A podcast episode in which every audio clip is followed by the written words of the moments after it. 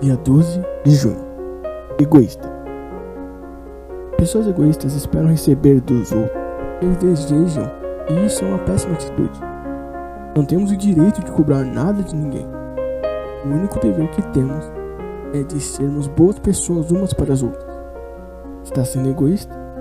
Convido-te a não ser. Leitura do dia, Mateus 5, 38 ao 42. Esse é mais um Diário de um Jovem Pecador.